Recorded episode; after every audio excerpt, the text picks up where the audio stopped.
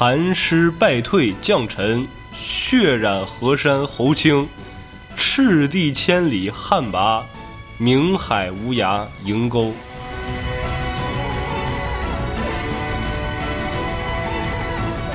这李世民呢，就为了保证他这个大唐江山能千百年都如此兴盛，就让他俩去找啊，这天下除了大唐以外的龙脉。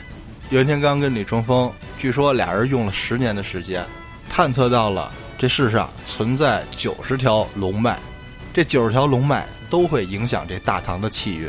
这李世民呢，就下令让这袁天罡将这九十条龙脉全都给斩了。但是这袁天罡呢？他只斩了八十八条龙脉，剩了两条。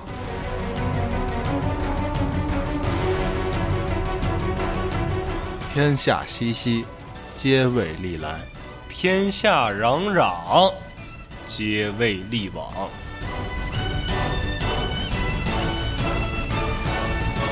记住，自己的刀要藏在自己的刀鞘里，绝对不能轻易的拔出来。如果要拔出来，那就要直指咽喉。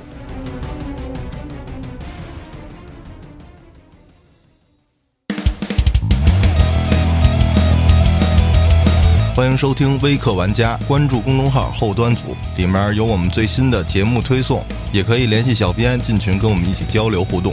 哈喽，大家好，我是秋。大家好，我是小俊。前些日子那个不良人，你看过吗？这个不良人我看的还比较早，我是高中那会儿看的，然后当时就看到了第二季的中间部分，直到前段时间这个抖音上面特别火，我又是给从头完完整整又看了一遍。你又从第一季看了一遍？对，前段时间那第六季你也看了？看完了，看完了。你是处于一个记忆犹新的状态？怎么说呢？我是。怀揣着一个批判的态度去看的，因为在我的印象里面，不良人的画风还是一直沿袭第一季、第二季那种建模，就是里面的人物每个都是有棱有角的，那倒不至于，第一季也没这么离谱，对，但是就是比较建模粗糙嘛。今天这期节目想跟大家聊一期这个不良人，哦。因为前段时间呀，这第六季我看完之后，我比较燃，这心里的一把火呀又重新点燃了起来，就是酱爆登场了。对，在回顾当年呀，第一季看的时候还是一四年的，这九年过去了，没想到这不良人在第六季播出之后啊，被捧上了这所谓的国漫巅峰，确实。看不良人的前几季跟第四季往后给我的感觉就是截然不同了。是的，虽然说一二季的那种搞笑元素放到后面它仍然有保留，但是总体观感就给我的感觉不像是同一部作品了。是因为什么呀？首先是时间的问题。你想，它第一季是在一四年，九年前。对吧？嗯，那会儿咱们的这个国产的动漫，相当于是起步阶段。是，现在呢，这个后面这四五六季这三季呢，都是在二一年开始是第四季，然后一年出了一季，这中间隔了几年，它没更新，你知道吗？哦，这个确实是，所以我一度以为这不良人他烂尾了呢，就不会再有后续了。对，因为前三季确实他这个。评分也不是特别高啊，但是那会儿在我是初中吧，初二，我在我龙哥家看的这个。那天我去他家吃饭的时候，他说最近有一个特别牛逼的动画，是国产的。于是呢，他家刚装修好啊，买了一个那种网络电视大彩电，他就打开了这个不良人啊，让我们看。我们边吃边看，反正我是被吸引了。不知道其他人，包括推荐我看这部剧的我龙哥，不知道他追没追完。反正我是 从那次看完之后就一直追追到现在。我之前也看过这个不良人的一二季，但是为什么没有看完呢？有一个非常重要的原因。哪部？这个剧呢，就是少锦少年锦衣卫。我看的时间是相同的，都是我高一那会儿看的。但是这么一对比，你说你初中的时候就看过《不良人》，那可能是他出了很久，但是我刚注意到。但是在同一时期相比较的话，那这个建模的精细程度啊，包括整个故事线，那就一下岔开了距离了。所以当时我对这个不良人的总体印象偏一般。这回我看完了第五季和第六季，我整个观感就完全不同了。那接下来咱们介绍一下《画江湖之不良人》，它是一部以这个唐朝末年五代十国为背景的这么一个热血武侠动漫。这第一季的剧情呢，是在唐末，唐昭宗李晔呀被这个五大阎君给杀害了。这五大阎君呢是玄冥教的小头目。嗯，咱们的主角李星云就是李晔的十皇子。他呢在朱温攻破长安的那一年呢，被这个内臣李焕调包给护送出宫了。这朱温篡位之后呢，自然就是先把这个昭宗啊一干亲信全都杀害。但是这李星云逃出来了，逃出来拜了个师傅杨叔子。这一季呢。也就是主要是李星云跟这个玄冥教之间的对抗。嗯，这玄冥教里面有什么五大阎君、水火判官、黑白无常。这第一季的最后呢，就是说朱温的儿子朱有圭，也就是玄冥教明帝，他呢最后把他爸朱温给弑杀了。弑杀之后呢，全剧武力巅峰天花板不良帅出来，又把这个朱友圭给干了。这朱友圭长得又特别像那个《春光灿烂猪八戒》里面那个反派似的 啊，对，就那个小娃娃，就嘿嘿嘿那种。他是练那个九幽玄天神功，给练得走火入魔了，然后个儿不长了。他不光是不长了，他还萎缩回去了，就是从一个成年人又变回小孩了。这基本就是第一季的主线剧情。是，这一年呢，李星云十七岁。还有男二张子凡十八岁，还有李星云的师妹陆林轩十六岁，对，还有两个隐藏 BOSS，倾国倾城不知道多少岁。这俩角色当时我是巨讨厌，我看这俩是主要是太丑也挺讨厌。但是不得不说，在关键时刻，他俩总能发挥出那种主角团也无法发挥出的奇效，说明他俩那会儿的功夫高。对，武功高，后期就慢慢的弱下来了。但是秋哥，你别看他俩后期武功弱下来了，但是他俩的社会地位、政治地位又增高了。确实是俩公主，对，长得奇形怪状公主。不是，主要是那会儿他俩一出来啊，一个带着那个东北口音，干啥呢？对我操，就看上张子凡了。对，叫张子凡，叫蟑螂。啊！我一听，我说那不是虫子吗？我操，蟑螂！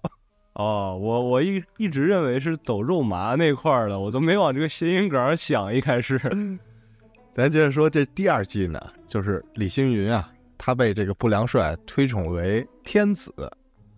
这不良帅呢，实际上是谁啊？叫袁天罡。这袁天罡呢，历史确有其人啊，咱一会儿再说。他呢，实际上活了三百年了。这就是为什么他武功那么高的原因之一啊！我这一拳三百年的功力，不知道你顶不顶得住呢？对你像那会儿前三季里，动漫设定里是有这个功力之分，什么小星位、中星位、大星位、小天位、中天位、大天位。对，但是后期呢，在第四季就给取消了。哎，好像都不到第四季就取消了。但是偶尔他们还是出场时候会说一下，说：“哎，我现在已经。”跻身中天位，也就是继承大天位。你年纪轻轻，居然能打败我，你真是是那个。对，这个就是我觉得后边把这个取消了，我觉得是制作组的格局放大了。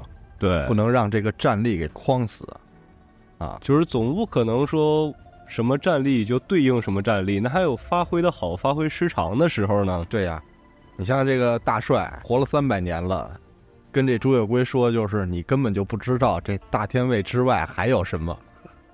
就是它的上限就卡在大天位，再往上已经没法形容了。哎所以说，只要达到那条线以后，都是大天位。对，但是大天位里边还分三六九等呢。没错。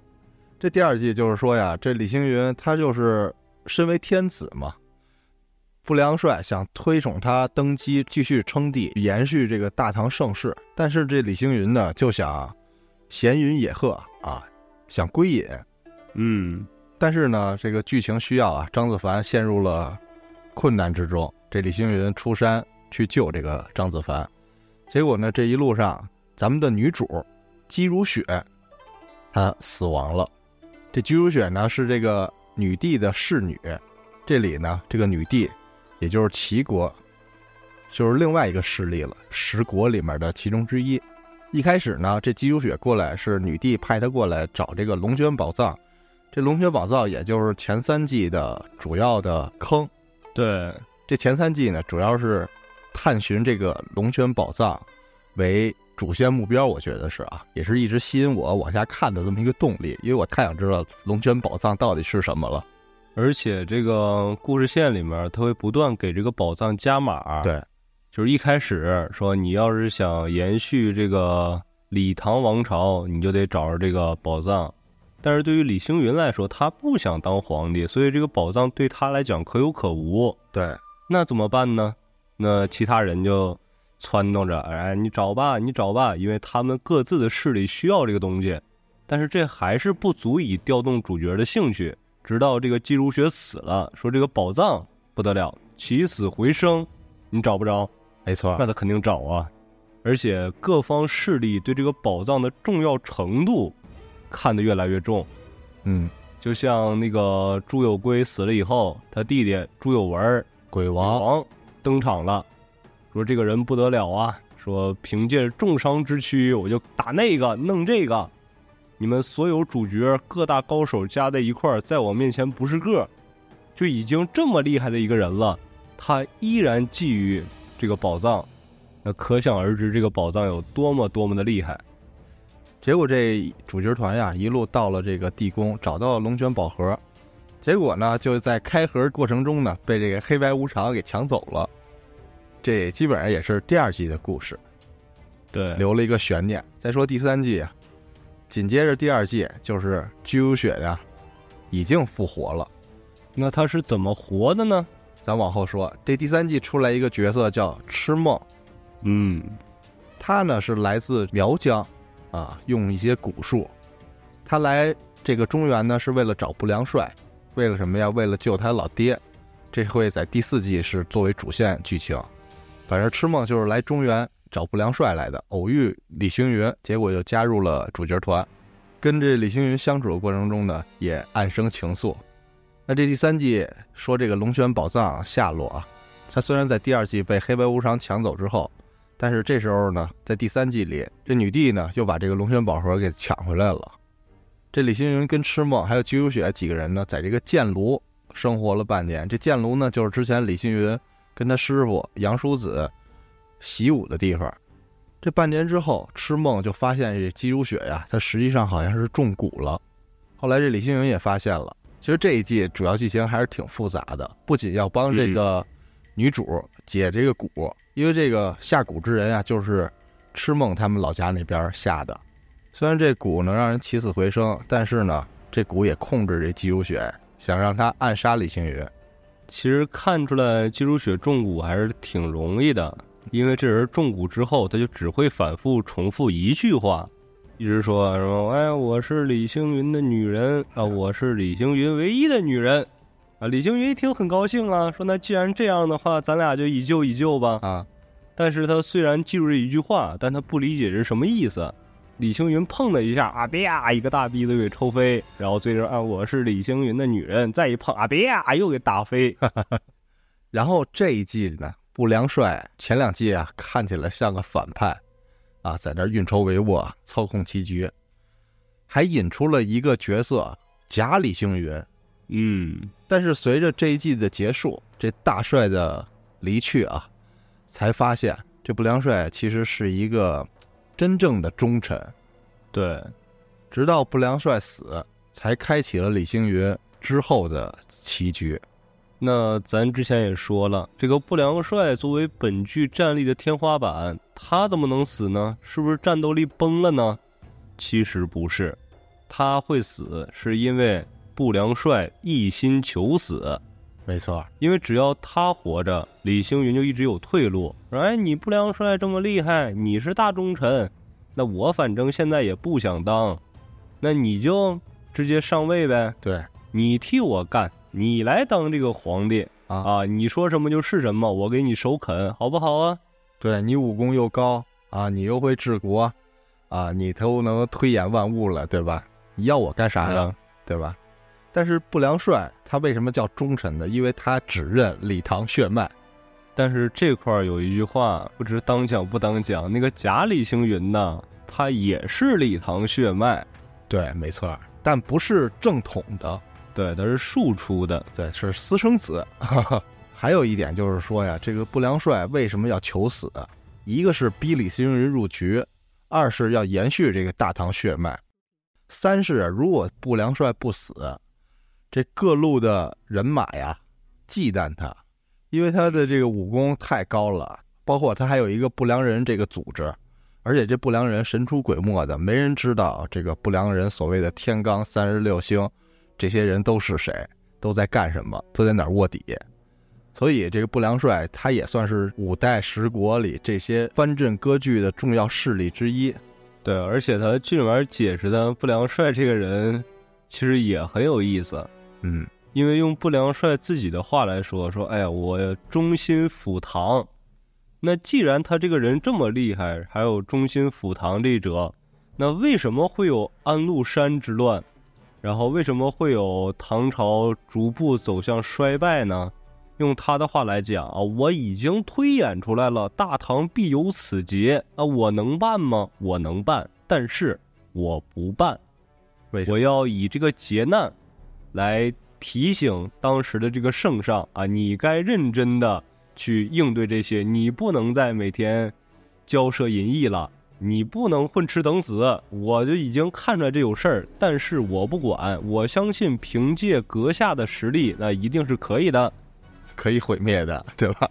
后来也证实了嘛，他希望说用这个事情点醒皇帝，但是这个皇帝实在是没法带飞，嗯然后袁天罡就吃瘪了，说啊什么我的推算竟然出错了吗？啊，那既然这块出错了，我就一定要让李星云这盘棋哎走起来，因为他跟李淳风在打赌。这也引出了另外一个关键人物李淳风。这个赌局设立在三百年前，这俩人呢又引出了两条道，嗯，一为天道是李淳风信念的，二为霸道是这个不良帅袁天罡信奉的。还有一点就是第二季啊，最后这朱有文死了，这朱有文也算是第二季的天花板，除不良帅之外啊。他是怎么死的？他是在找到了这龙卷宝盒之后啊，抢到了宝盒，打开看了一眼，然后跳到这个岩浆里自杀了。但是这块儿非常奇怪，因为此时的朱有文就是任何局势来讲对他都特别有利，啊，他当时就是不良帅之下战斗力最是那个的，就是像第一季的 BOSS 朱有圭，在他面前不是那个，都得靠骗、靠偷袭，然后来封印他。这回解封之后，说什么内力又被黑白无常偷了，本身也受伤了，说武功也不如从前了。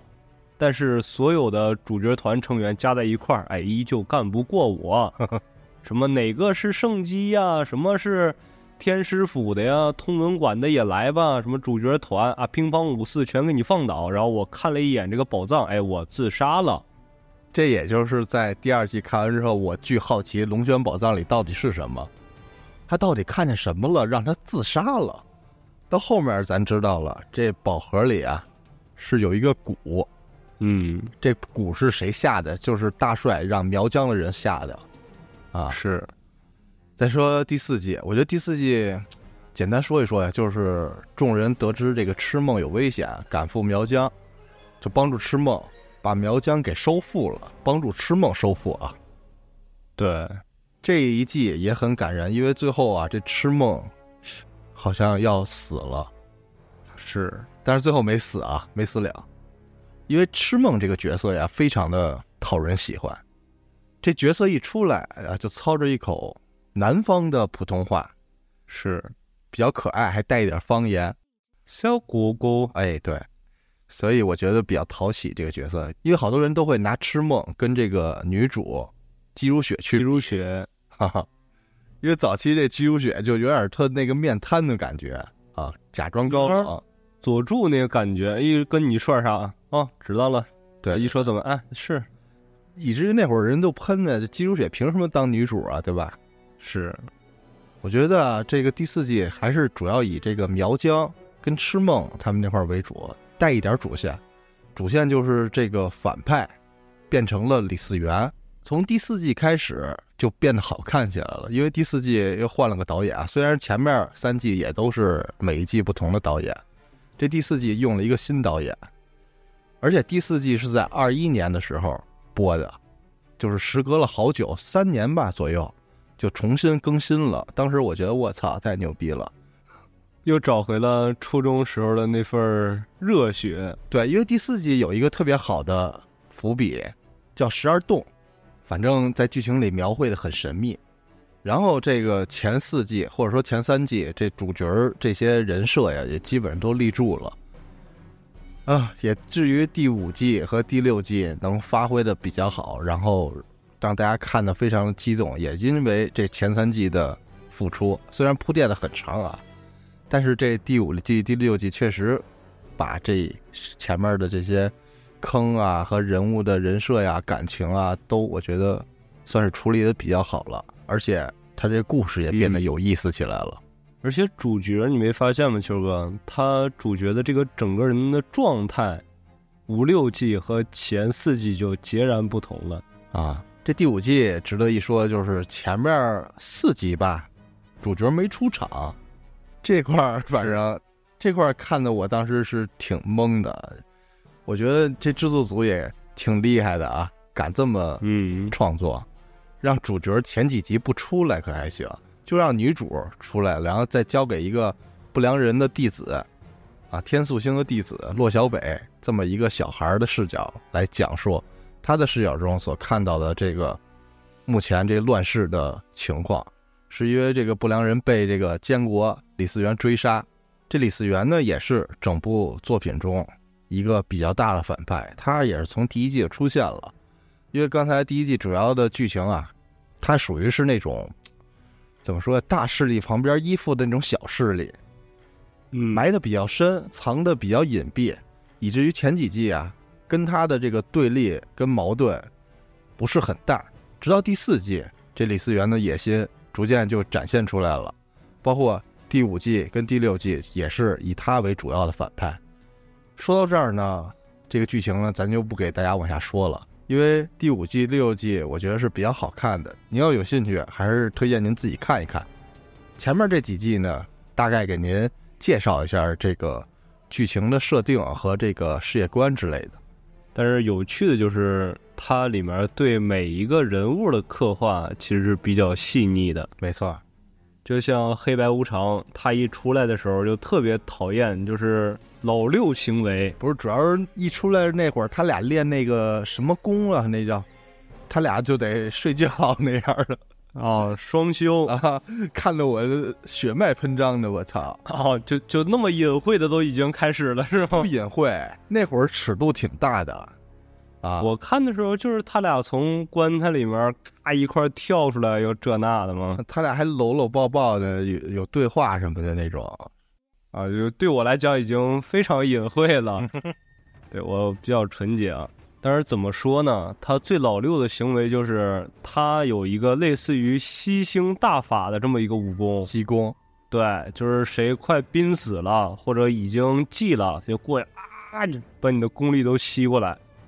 之后，他还会制造一些矛盾点，就比如说这个人，哎，我偷偷杀了之后，我跟主角团说，哎，这个是他们自己怎么怎么整的，然后跟这个反派自己的阵营说，主角团把他杀了，他从中间挑起了非常多这种小矛盾，老 六，而且反复横跳，这边帮着朱有圭把自己师傅朱有文给锁起来了。啊，扭回头去。啊，又说师傅，我们非常忠心呐，一片赤胆忠心。然后朱有文稍微有一个破绽，哎，他们又开始偷袭朱有文，这也是夹缝生存吧，算是。而且最关键的问题是他俩死不了，啊，就是前期一二季的时候已经被主角团打死了，就是说死的特别透了，都已经身上招蛆长虫子了。嗯，哎，过一会儿自己扑噜扑噜土又站起来了。我记得这两个角色也有背景故事，也挺惨的啊，不知道你记不记得？啊，这个印象非常深啊，因为。所谓的可怜之人必有可恨之处，可恨之人必有可悲之苦。他俩是年轻的时候被这个玄冥教抓起来，然后进行那种大逃杀，到小吃鸡，对，关到小地洞里边，你们杀吧，杀到最后说只能活一个。但是黑无常就是说，哎，这是我妹妹，你跟我走吧，我绝对保你活路。嗯，但是白无常这会儿已经不想逃了，然后。从这边出去又能怎么样呢？你真的逃得出玄冥教吗？哎，结果被他一语中的了。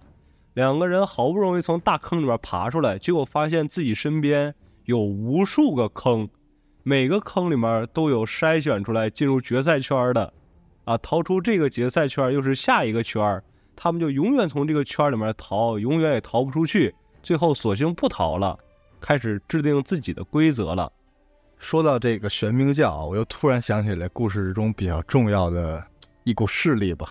嗯，四个人，哦，四大师祖是吗？对，刚才忘了说了，这也是前几季算是一个坑吧，但是后来给都给填上了啊。当然，我也特想知道这四大师祖多牛逼，到底都是谁？怎么讲呢？这一开始给高度已经架到一定地位了，每个人都有一段江湖传说啊。分别是残尸败退将臣，血染河山侯卿，赤地千里汉魃，明海无涯银沟。这四大师祖当时前几季里相当神秘，而且武功莫测呀。对，说当时玄冥教创立之初，就是他们四个人辅佐明帝创立的。对，并且。各种武功秘籍，他们都有参与。说：“哎呀，这个咱们一块儿弄一下吧。”然后弄出来一个神功，然后他们就深藏功与名，就隐退了。当时说姬如雪中了这个蛊术了，这人是谁下的蛊呢？我有什么蛊王，又什么巫王？嗯，这个都是制霸一方的大佬。但是对于四大师祖来说，哎，洒洒水了。就轻松就能把他们的奇招异术给化解，所以我推测这不良人第七季的故事啊是围绕这四大师祖展开的，很有可能，因为第六季最后埋了一个伏笔嘛。对，就是这四个大哥从那山洞里面点着灯，然后熬了一锅什么，是药汤啊，是什么东西？说哎呀，这回应该是快要成功了。对，但具体熬的是什么没说。所以我觉得第七季估计是他们的故事，他们的目的，他们到底有什么目的？因为这个第六季我就不剧透啊。他们做了一个事儿，是这个将臣出来了。将臣是这四位师祖里最后一个出来的。出来之后，他干了一个非常逆天的事儿啊，有点像实验的感觉，跟主角有关系啊，就不剧透了。哈哈。而且这个将臣呢，他本身能力非常 bug。因为讲道理的话，他岁数也不小了，可以说除了不良帅以外，他是岁数最大的一个。但是他的外貌就是一个非常妖艳的女性。嗯，OK，那咱们这个主要的故事线也给大家交代了一下。那咱们可以聊一聊这里面印象深刻的片段，或者说让你非常喜欢的角色都是哪些？我反正非常喜欢，就是袁天罡跟这个李淳风这俩人。哦，但李淳风他本身戏份很少啊。呃，他戏份少倒无所谓，我到网上查了查。哦，你是自己给自己拓展是吗？对，我看了看历史上的这位李淳风啊，哦，也是一个有名的术士，那会儿也是辅佐皇帝。那会儿他跟袁天罡辅佐的都是李世民。嗯，而且还有几个故事。说当年这个李世民呀，非常信任他们两个，而且他们俩算的事儿啊都能应验。这李世民呢，就为了保证他这个大唐江山能千百年都如此兴盛，就让他俩四处探测，去找啊，这天下除了大唐以外的龙脉。结果这袁天罡跟李淳风，据说俩人用了十年的时间，探测到了这世上存在九十条龙脉，这九十条龙脉都会影响这大唐的气运。这李世民呢，就下令让这袁天罡将这九十条龙脉全都给斩了，就只留下最后一条自己守住了，怕别人得着是吗？就是怕其他龙脉会把这个大唐给推倒。哦，斩了其他的龙脉，这样大唐盛世能一直延续下去，包括自己这个子子孙孙也都能继承他的这个皇位嘛。但是这袁天罡呢，他只斩了八十八条龙脉，剩了两条。说这剩哪两条呢？第一条龙脉在这个山西太原，位于吕梁山和太行山之间。哦，说袁天罡断定这条龙脉啊是武则天的龙脉，袁天罡就通过这条龙脉的走向推算，认为这条龙脉虽要篡夺这个李唐，但是这条龙脉也能够保这个大唐江山二百年，因此就将这条龙脉给留下来了。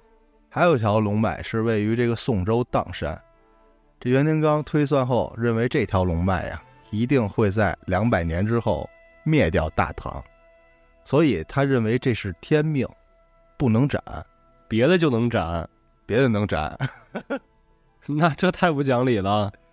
只是传说故事嘛。你哦你要是当真的听，那它就是真的；你要是当假的听，那它就是假的。一切以你为准。好嘞，听故事咱就别较真儿。之后呢，这袁天罡跟李淳风商量之后，认为这个朝代呀，自古不会超过三百年，就算这条龙脉的主人要推翻大唐，也是两百年之后的事儿。那个时候呢，这大唐早就已经三百年国运了，自然会出现这个衰败腐化的现象。所以这种现象如果要出现了，也就没有存在的必要了。因此，这俩人才把这两条龙脉给放过了。再说这第二条龙脉的主人就是朱温。哦，接着还有一个有关于他俩的故事啊，说那会儿唐太宗啊有一次跟这个袁天罡和李淳风仨人一块儿出去玩儿，途经啊一条河流，恰逢啊有两匹马在那河边玩呢。这一匹马是红色的，一匹是黑色的。唐太宗呢心生一计，想考考这两位大师的卜卦本领，就问他们呀，说这两匹马哪一匹会先下水？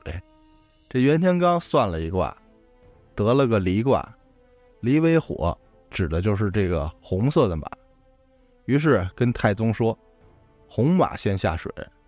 这李淳风就说呀，火生烟也，烟为黑色，故黑马先下水。这唐太宗就觉得有意思，仨人就在旁边静观其变。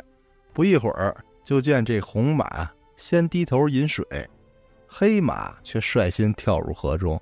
这一场面让这个唐太宗大笑不止，赞叹二位神妙无比，竟然谱出了双赢的局面。还有一个故事，叫金针穿前眼，说那会儿啊，这个袁天罡跟李淳风俩人都想为自己啊建造一座寺院作为纪念。他俩呢，各自背着罗盘从京城出发南下，寻找这风水宝地。这袁天罡呢，先到达了这个四川阆中，他看这块啊风水极好，便埋下了一枚铜钱作为标记。后来这李淳风也到了这个阆中，也看中了这里的风水，便插下了一枚金针作为标记。之后啊，这俩人就回去了。回去之后啊，俩人见面聊天，聊着聊着啊，就发现他俩好像选择了同一片地儿。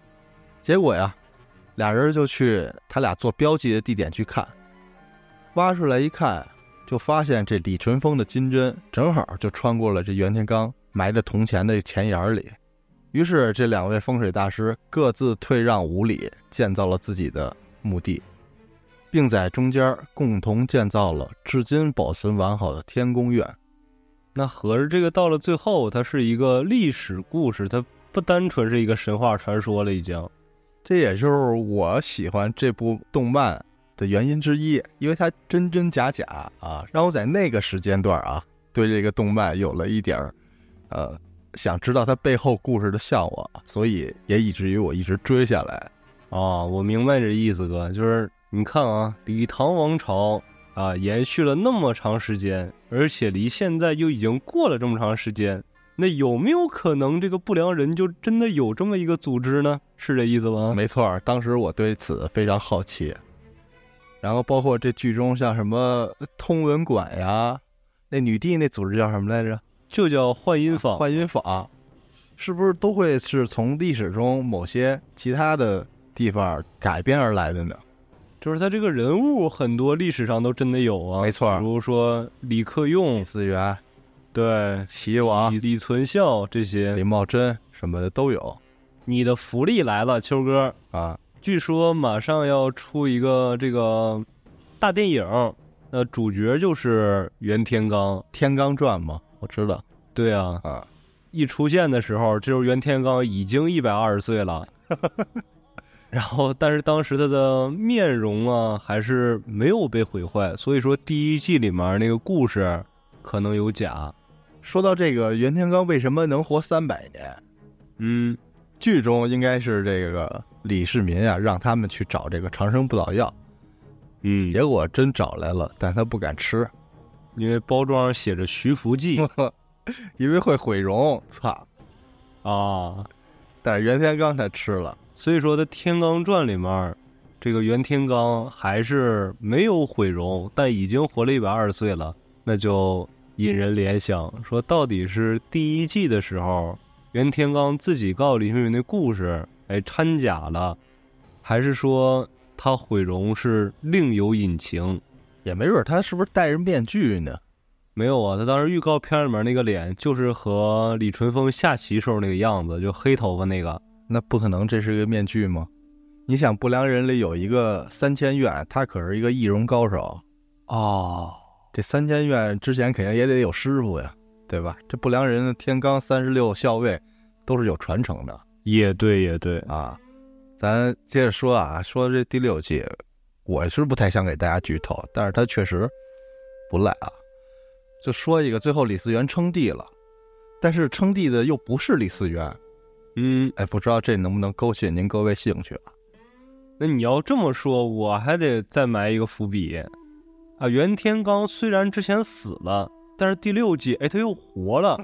他虽然活了，但他还是死的。哎，主角也死了，主角死了，但他能行动。他虽然能行动，可他还不是活的。啊，他只有半年寿命，哎，但半年寿命他能无限延期，哎，他能续约。哎，你说气人不气人？还有一个就是这李嗣源之后，按照历史，他只是当了七年皇帝，也就是说，这第七季或者第八季啊，七年之后，这大唐盛世怎么办？哎，这现在所谓的李嗣源，他虽然不是那个李嗣源，但他七年之后在剧中又会怎么样？这也是我之后对于这个不良人比较期待的故事的剧情。对，咱俩刚才这个伏笔就已经不是人话了 啊！你媳妇儿不是你大嫂，你是你表弟。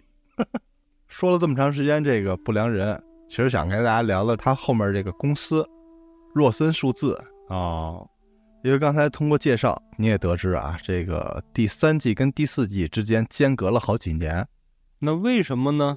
而且之前也有传言说这个若森要倒闭了，那怎么又起死回生了呢？哎确实说来话长，咱长话短说，那会儿就是一四年啊，这第一部不良人也算是当时若森数字的这个背水一战啊。嗯，通过这个不良人一下把这个 IP 给拉起来了，因为它是一个原创的动漫，它没有任何的 IP 改编，他就自己把这个 IP 给生生的做起来了，这是非常值得令人佩服的，我觉得。是。啊，他没有任何根据小说啊、漫画的改编，自己一点点的把这些东西给弄起来了，我觉得挺牛逼的，而且这 IP 现在也非常的火，这前三季都属于他的如日中天的时候。包括拉这个天使投资呀、融资，之后在 B 轮融资的时候啊，他跟这个资方签了个对赌协议，怎么赌呢？反正就是要上市，资方的目标是要上市，这商业上的事儿呢，我不是很了解啊。反正对赌嘛，肯定都承担着风险。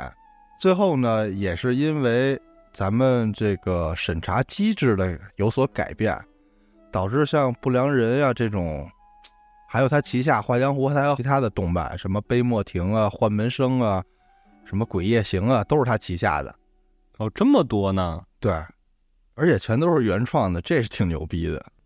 审查制度的严格，导致他的好多作品也都下架了。然后那一年，我记得有一阵儿，咱们这个游戏的版号都停发了，你记得吗？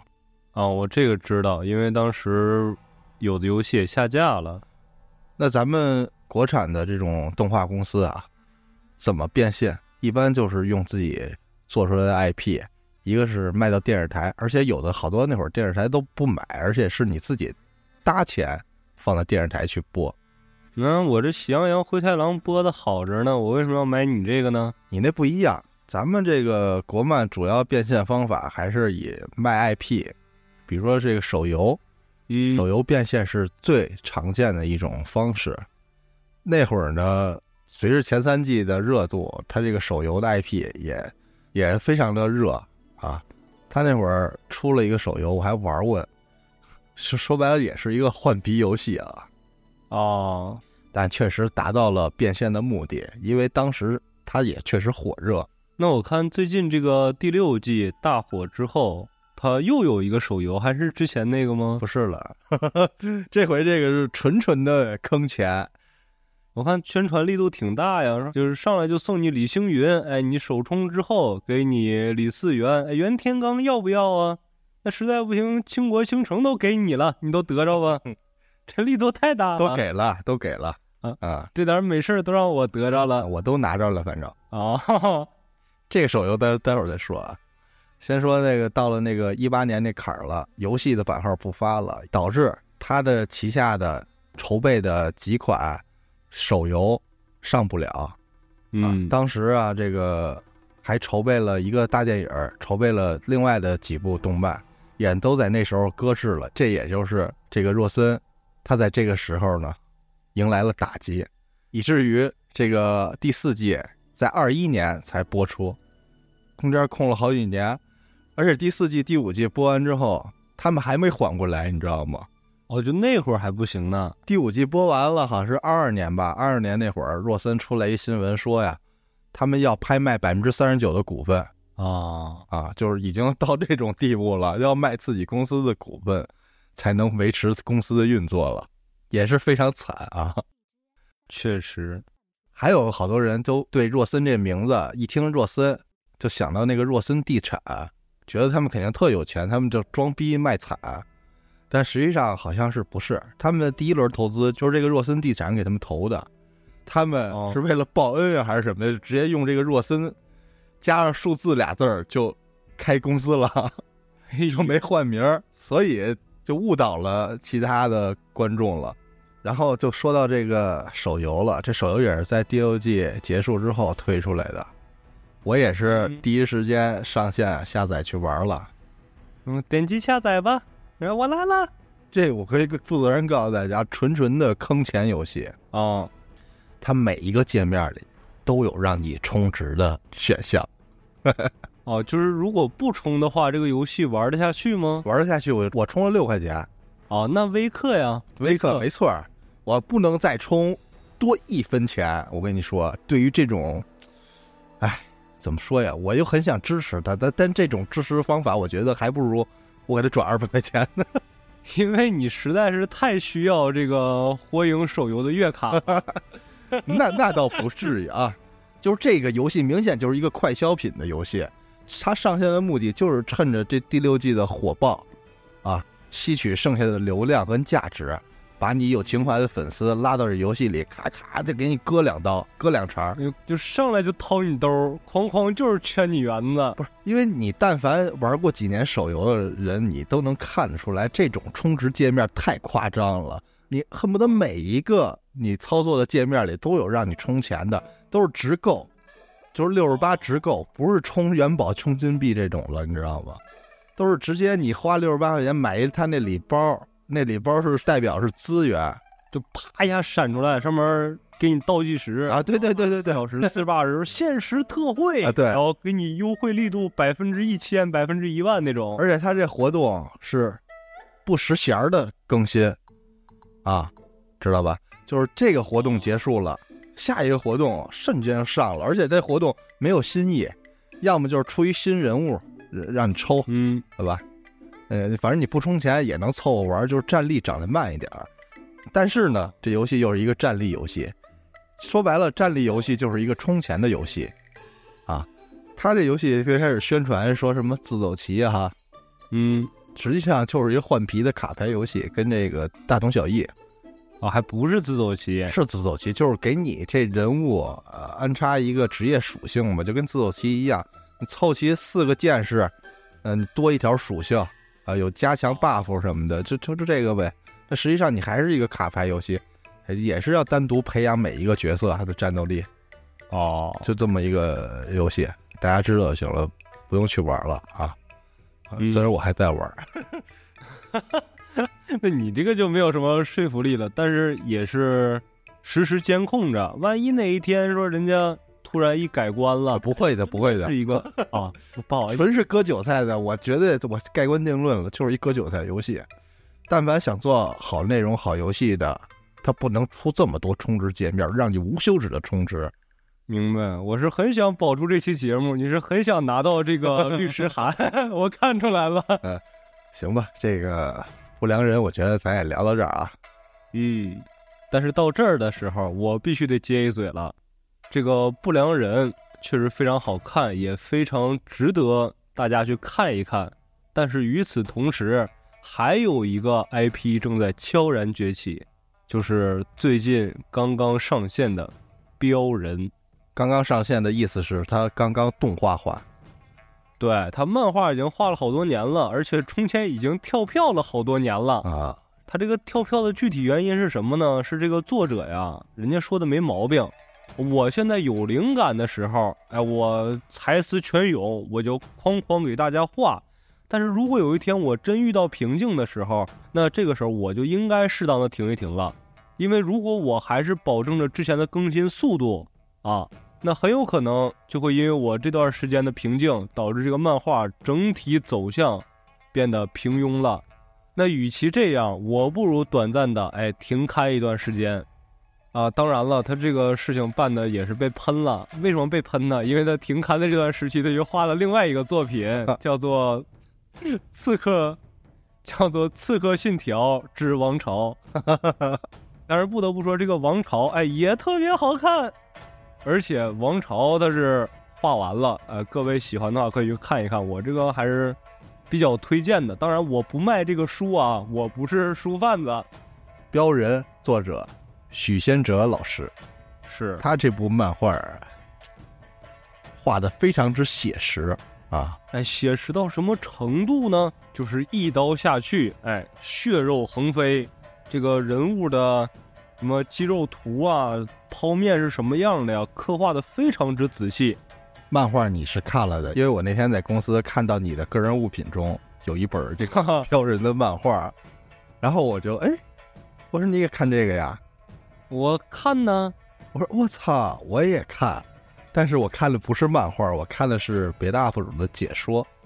哦，标人喜欢您到小破站搜一下，会应该能跳出来我说那个 UP 主做的这个标人的解说啊，非常好看。啊啊，比看漫画更带劲。虽然它不是一个动画画的，但是它更带劲。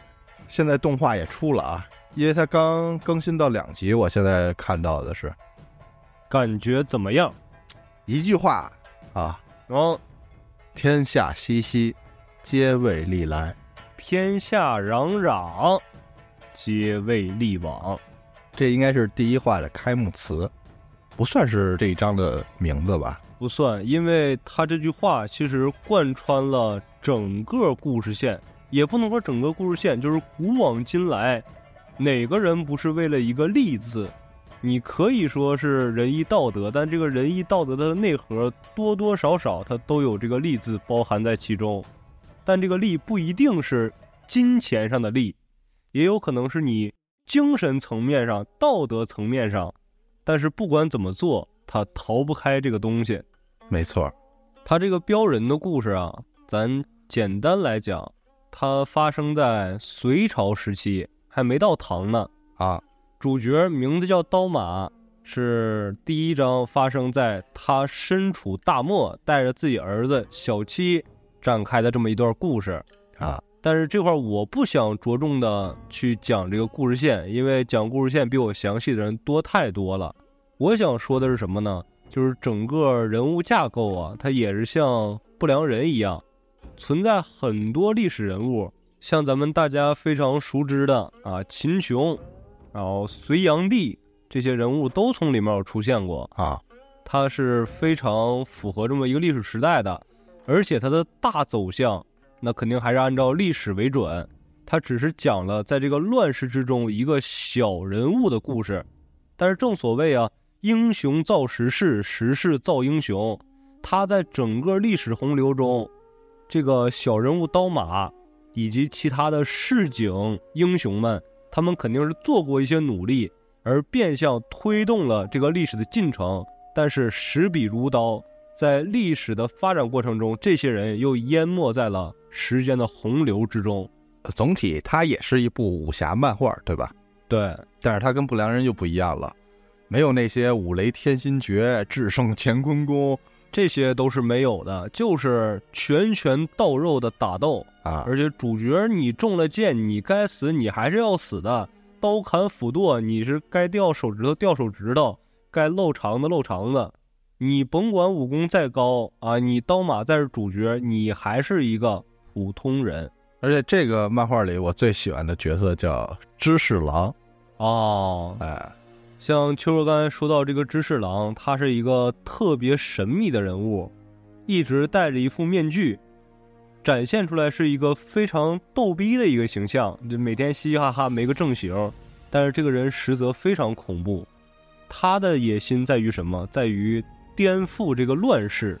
嗯，但是肯定很多人一听啊，说哦，那这又是一个那种什么主角团拯救世界，但其实不是。他所谓的颠覆乱世，其实在于当权者的角度来讲，更像是蛊惑人心、起义。革命，没错，他会把一个事情翻过来调过去的讲啊，但不是粘牙，而是用不同的角度去剖析这个事情。嗯，会给你展现出来很多哎，非常符合你价值观、非常讲道理，但是又和正统的解释完全相悖的这么一条道路。这个还是非常值得大家去看的，而且包括里面每一个人物的刻画也特别的细腻。不是主角团就一定光明磊落、特别正义的，他每个人多多少少都是有私心，没有绝对的好人啊！你要真说里面非常的光明磊落啊，行事作风非常正派，极富正义感，哎，长得也相貌堂堂的这么一个人有吗？有，但是对于主角团来讲，他属于是前期的一个反派，哎，小裴将军。他属于是朝廷手下的一个骁骑将军，啊，一开始也是跟主角团有矛盾，但是他会在漫画的最后结尾给你展开他的身世。那如果你用他的角度来讲，他一路上行的都是光明磊落之事，他是绝对的正义的伙伴啊，罪恶的克星。但你说，对于主角团来讲，他又是好人吗？换个思路，主角团在。大众的视野里，他还是英雄吗？这些角度抛出来，哎，本身就是一个非常值得玩味的事情。如果大家有兴趣的话，可以去看一看漫画。而且这个动漫不也出来了吗？虽然不知道它后续怎么样，但就这两集来看，它还是非常值得一看的。嗯，抛开这些，它的画风也非常棒。今天咱也不是无脑吹这两部作品啊。而是以我个人观点来出发，如果说的您不喜欢听，以您的为准，叠个甲。呵 呵啊，对，呃，这个标人呢，我觉得他动画化之后，他这个第一集，我我个人觉得他这个缺点在哪儿，就是这个镜头剪辑速度太快了，切的太快了哦，尤其是这个一开始打戏，嗯，切的太快了，反而看着有点乱。它有点没有那么连贯了。啊，但是也算是不错的啊。这标人的指导里好像也有这个不良人团队里的老师，哦，所以这个水准应该是在线的。啊没错，像不良人啊，我确实是我比较喜欢这部作品，但我看了看第六季的这个某瓣评论，啊，有上来嗯咔一下打了个一星儿的这个，那这是为什么呢？我点进看了看，还是一个长评。呃，从他的角度，他觉得这一季没有什么逻辑，啊，他写了很长啊，我肯定不可能给大家复述出来。嗯，反正是以他个人的角度，我觉得以我的角度来说，他能值得一个五星儿。确实，但是因为每个观众看到这个动漫之后，他会有自己的思考，所以咱们喜欢的会很爱，不喜欢的啊，他也会逐渐走开。这是其一啊。我也不是说矬子里拔将军，也不是说人家是鸡蛋里挑骨头，反正个人有个人的见解，个人有个人的看法。今天您要是听了咱这期节目，对这两部作品有兴趣的话，您可以看看原作，一部是《镖人》，啊，就叫《镖人》，它是有漫画，然后现在是动画化了；一部叫《不良人》啊。那节目的最后呢，我想中二一下。那开始你的表演吧。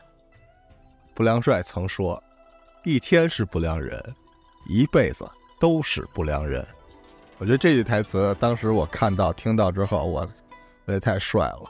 不良人太神秘了，就像木叶的暗部啊，哦也有点根组织那种感觉。团藏根组织啊，哦，为了大义，忍辱负重，做一些见不得光的事儿，在阴暗的角落里扶持着李星云，太帅了。那既然秋哥已经贡献出来了自己的中二之魂，那我也必须得为标人打 call。那我也来一句非常中二的语录，但这个语录是出自于反派的啊，这是裴世巨说的一句话。记住，自己的刀要藏在自己的刀鞘里，绝对不能轻易的拔出来。如果要拔出来，那就要直指咽喉。也证明咱们的国漫啊越来越牛逼了。没错，那行，这期咱也就聊到这儿。这个不良人啊、标人呀，这两部都算是一个比较庞大的作品，肯定有漏的地儿，哪儿要是没说到或者说错了，您可以在评论区里指正。那这期咱就聊到这儿，感谢您的收听，咱们下期见。